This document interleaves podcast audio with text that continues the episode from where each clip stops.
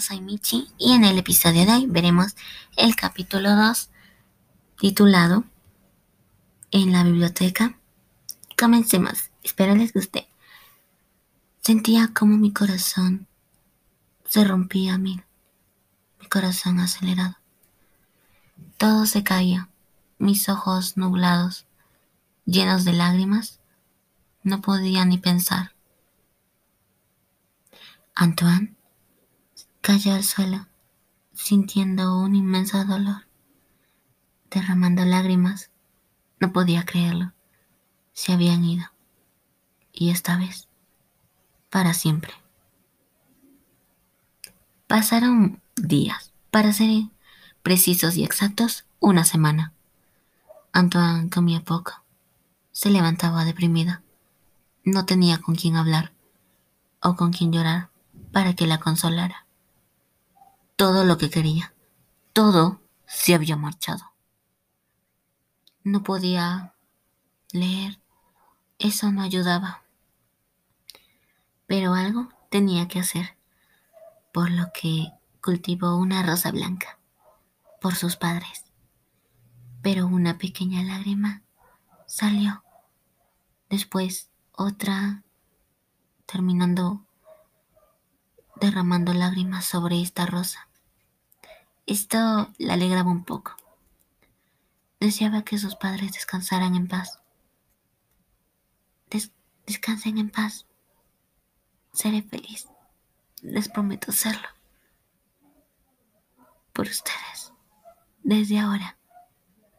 Esa fue su promesa. Al día siguiente, ella se levantó con una sonrisa dolorosa. Recuerdos vinieron a ella. Sonreía más, tratando de no llorar. Esto no ayudaba. Decidió pensar en esa promesa. Empezando por el manga, recuperaría esa felicidad que le causaba. Vaya, si me alejé de los mangas. Empezaré volviendo a ellos. Mm, bueno, veamos. Mm, el de Hanako-kun. Ese no lo leo desde esa vez. Bueno, lo intentaré. Antoine abrió el manga y un pensamiento rápido vino a su mente. Ojalá fuera real. Hanako-kun. Aquella solo le aunque solo lleve leyendo hasta el capítulo 8. Es raro, ¿no? No debería pensar en eso. Jamás sucederá. Además, no es realista. Antoine estaba convencida que nada sería real. ¿En serio? Magia, fantasmas, misterios, parejas románticas. Mm, bueno, lo último sí que era real. Podemos decirlo. Nada es real. Por la menos me saqué una sonrisa y una risa. Y así, Antoine logró reconvertirse en los mangas hasta que la noche llegó. De hecho, había sido un día grandioso. Antoine se prepararía un café para leer un rato más o ver una película, la normal.